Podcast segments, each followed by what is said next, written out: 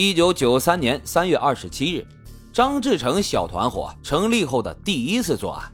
当天，张志成他们五个人携带着弹簧刀，在长安镇劫了一辆开往太平的公共汽车。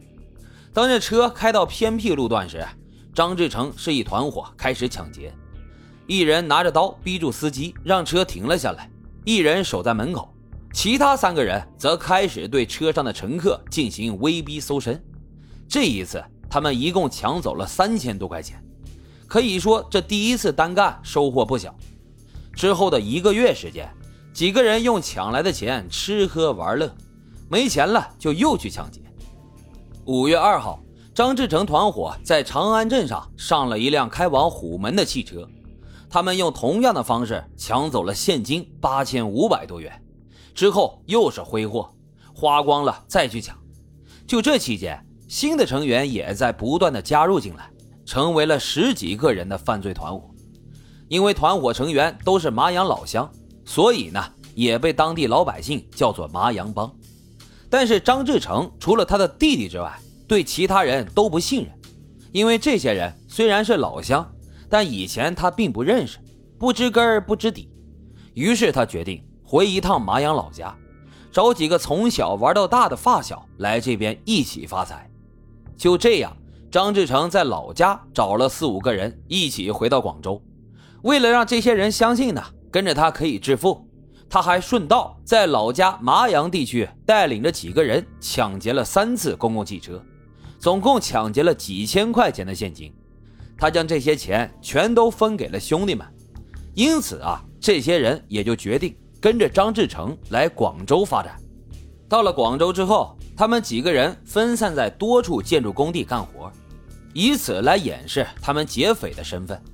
而张志成呢，则每天都是到处溜达，了解客车的行车路线和途经地点等一些情况，然后隔三差五地带领着他们实施抢劫。他们每次抢劫也就是几千元，这让张志成又开始琢磨新的抢劫方式。他计划着抢劫工地的财物，甚至是计划抢劫银行。不过苦于资金受限，没有武器，一直都没有得到实施。直到一九九三年七月三十号，他们在一辆开往深圳的中巴车上持刀抢劫了十三万一千两百元。这一次。张志成并没有将钱全部分给伙计们，而是只分了很少一部分，用剩下的钱买了枪支。从此啊，他们开始了流窜、杀人、作案的罪恶行径。一九九四年四月十五号下午七点钟左右，张志成团伙一共七人，拿了五支枪、两把匕首，来到了某个工厂附近。罪犯滕超全和黄昌礼带着一把枪，在工厂的大门口望风。张志成呢，交代他们，一旦有什么紧急情况，你们立即就撤离，并且呀，开一枪给我们报信儿。因为当时没有电话，也没有手机，只有通过这种方式来传递信息。剩下五个人呢，则走进了工厂实施抢劫。他们冲到了工厂的财务室，掏出枪把屋里的四个人给制服了，然后拿出胶布把四个人又给绑了起来。在屋里发现了三个保险柜。几人是二话不说，拿着铁锤就是一顿狂砸。不过这保险柜啊足够结实，他们一个都没弄开。于是张志成开始逼问财务室里的四个人保险柜的钥匙的位置。可是四个人呢都还挺有骨气的，谁也没有说出钥匙的位置。见状，张志成直接一枪就杀害了一名员工。这个举动可把旁边的人都给吓坏喽。为了保命。他们赶紧就说出了保险柜钥匙的位置。这一次，张志成团伙一共抢劫了现金三十七万元。一九九四年七月的一天，张志成团伙在广州海珠区某个工厂财务室持枪杀害了五人，抢得人民币二十五万元。这两次抢劫那都是几十万、几十万的，这让张志成一伙人非常的满意。几人拿着钱又是一顿挥霍。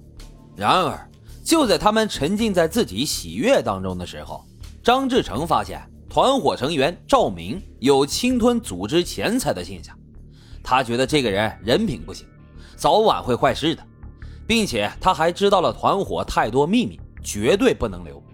于是，一九九四年十月，在东莞的一间出租屋内，张志成开枪杀害了赵明，然后他命令小弟们让他们将赵明给肢解了，每个人都必须动手。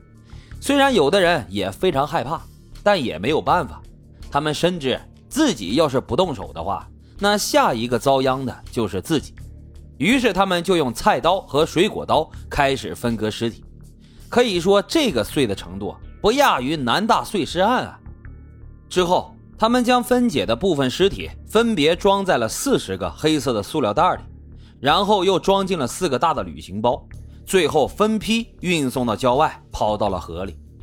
这样一来，团伙里的成员那谁都不敢再乱来了，并且被抓后也会守口如瓶，因为团伙里多一半的人都只是抢劫，没有命案。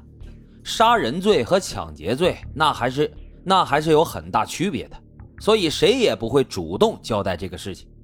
当然了，这个插曲呢，也并没有影响团伙的团结，反而大家都觉得张志成做的没错，他是为了团伙的安全才这样做的。